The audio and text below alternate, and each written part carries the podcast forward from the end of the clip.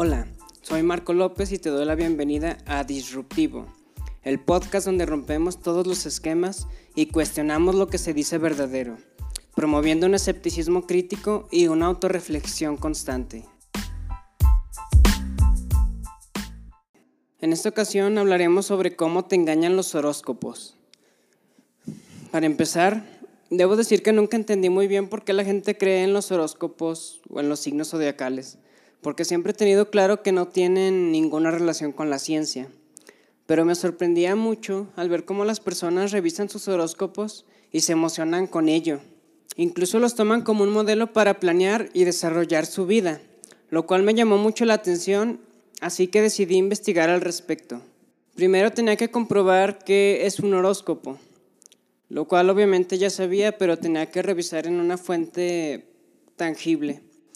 Así que busqué la definición en la Real Academia de la Lengua Española, donde encontré que un horóscopo es una predicción del futuro basada en la posición relativa de los astros y de los signos del zodiaco en un momento dado. Analizando eso, podemos decir que es una idea muy tentativa, ¿no?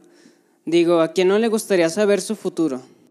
Según la astrología, nuestra personalidad y nuestro futuro están codificados en la posición de los astros cuando nacemos. Aunque diariamente nacen en torno a las 372 mil personas, ¿cómo es posible que todas esas personas tengan la misma personalidad y el mismo futuro? Creo que es algo bastante absurdo.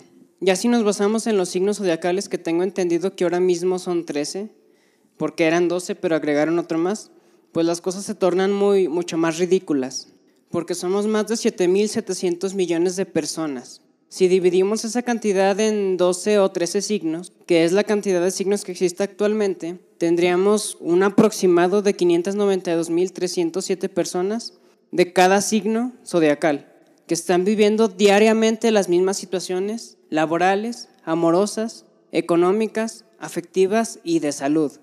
Y encima esas personas que están viviendo lo mismo tienen la misma personalidad. Algo estadísticamente improbable, ¿no? Porque digo, ¿cómo es posible que más de 500 mil personas vivan lo mismo y tengan las mismas situaciones en todos los rubros de su vida? Googleando un poco más me di cuenta que científicamente la astrología no tiene ninguna base, aunque sí hay muchas personas que piensan que es verdad, a lo mejor porque el nombre tiene un aire científico. Se puede confundir el término con astronomía, que esa sí es la ciencia que se ocupa del estudio de los cuerpos celestes del universo. Por contraparte, la astrología es una cosa muy distinta. Podría decirse que son creencias que afirman que se puede predecir el futuro de acuerdo a la posición de los astros y las constelaciones, aunque aquí ya entraríamos en una inconsistencia, porque la estructura de las constelaciones astrológicas no coinciden con la posición real descubierta por la ciencia. Y además, no hay ninguna evidencia científica de que la posición de los astros influya en nuestra personalidad o en nuestra vida cotidiana. Ningún estudio científico que podamos denominar serio ha podido encontrar una relación entre la posición y movimiento de planetas y estrellas con el carácter y lo que le puede pasar a una persona en su vida normal por lo que no tiene ningún sustento. Una vez que me quedó claro que la astrología es una cuestión meramente supersticiosa, quise entender desde un punto de vista psicológico por qué las personas creen en este tipo de cosas. Realmente me, me da curiosidad saber por qué se sienten tan identificadas con esto. Y el primer nombre al que llegué es el psicólogo estadounidense Bertram Fodder, quien hizo un experimento con sus estudiantes, que consistía en rellenar un test de personalidad. Después de que rellenaron el test, les entregó una descripción de su personalidad y les pidió que calificaran del 1 al 5 qué tan identificados se sintieron. El promedio fue un 4.26, o sea, una calificación muy alta. Pero lo interesante aquí es que le dio a todos la misma descripción, la cual extrajo de varias frases de horóscopos. Así que vamos a leer un poco de la descripción que les entregó. Tienes la necesidad de que otras personas te aprecien y admiren y sin embargo eres crítico contigo mismo. Aunque disciplinado y con autocontrol hacia el exterior, tiendes a ser aprensivo e inseguro por dentro. A veces eres extrovertido, afable y sociable, mientras que otras veces eres introvertido, precavido y reservado. Algunas de tus aspiraciones tienden a ser bastante irrealistas. Si se dan cuenta, las afirmaciones son bastante ambiguas.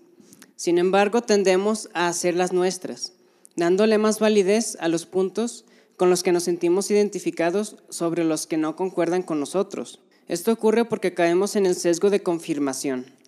El sesgo de confirmación es la tendencia a favorecer, buscar, interpretar y recordar la información que confirma las propias creencias o hipótesis, dando menos consideración a posibles alternativas de manera arbitraria. Por otra parte, nuestra psique suele desarrollar una tendencia a otorgarle mayor credibilidad a explicaciones agradables de la realidad, porque siendo sinceros, ¿a quién no le gusta que le digan que es astuto, intuitivo, divertido o analítico? Para comprobar esto, vamos a leer algunas afirmaciones de supuestos rasgos de personalidad de una web de horóscopos. No les voy a decir de qué signo zodiacal es porque realmente no importa, ya que las descripciones son igual de genéricas y en todos los casos son una proyección del efecto Fodder. Así que bueno, les voy a leer un poco de estas descripciones de personalidad de un signo zodiacal. Se puede confiar en ellos. Son capaces de escuchar tus más recónditos secretos, pues siempre están disponibles para hablar con sus seres queridos. Suelen dar buenos consejos gracias a su mentalidad práctica y analítica, y a menudo arrojan luz a problemas que pueden parecer complejos. Además, tienen habilidades de percepción psicológica, que le permiten ir más allá de las palabras que les estás diciendo. Son aparentemente serenos, lo cierto es que son un polvorín de emociones que no siempre externalizan. Es difícil saber lo que se esconde bajo su mirada o su sonrisa, pues tienen un halo de misterio difícil de descifrar. Ironizan con frecuencia y tienen un sentido crítico muy desarrollado. Si se dan cuenta, son afirmaciones muy ambiguas. Y aunque puede que nuestra personalidad no concuerde con algunas cosas, otras son tan poco claras que nos las podemos asignar. De igual forma, en este tipo de predicciones esotéricas, se produce el sesgo de autoservicio, que consiste en que las personas solo aceptan como propios los atributos positivos y rechazan totalmente los negativos. El efecto Fodder no ocurre solo en los horóscopos, sino también en otras cosas, como la lectura de cartas, del café, así como los típicos personajes que afirman tener capacidades extrasensoriales. Ellos aplican esto y la gente se lo termina creyendo, otros estudios recientes han demostrado que las altas puntuaciones en este tipo de pruebas están aseguradas bajo tres condiciones. Número uno. La persona cree que el análisis se aplica solo a él. Número dos. El sujeto cree en la autoridad del evaluador. Número tres. El análisis enumera mayormente atributos positivos. Esto, claro, hablando del test de Bertram Fodder, aunque en los horóscopos el esquema es totalmente aplicable. En este caso, la persona piensa que el análisis se aplica solo a él, por su signo zodiacal. Cree en la autoridad del evaluador, que en este caso vendría siendo la persona experta en interpretar la posición de los astros. Y por último, está claro que los horóscopos, en su mayoría, incorporan descripciones positivas. Si la mayoría fueran negativas, seguramente los horóscopos no habrían tenido el éxito que tienen en la actualidad.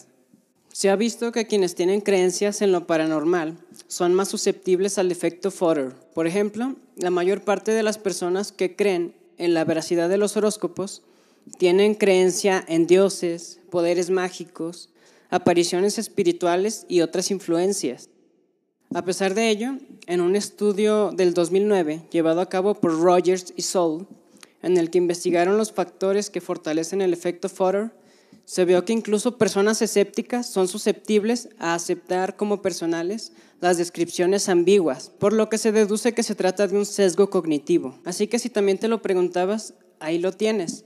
La respuesta está en la psicología. Creemos en los horóscopos por estos sesgos que posee nuestra mente. Desde luego que no soy nadie para decirte que no creas en los signos zodiacales. Tampoco estoy afirmando que sean mentiras, sino que analizados desde un punto de vista estadístico, científico y psicológico. No hay ninguna probabilidad de que sean verdaderos. Por consiguiente, si estás basando tu vida en sus afirmaciones, creo que deberías replanteártelo e irte por algo más tangible. Yo soy Marco López y este ha sido el primer episodio de Disruptivo. Los espero en el siguiente capítulo. Hasta la próxima.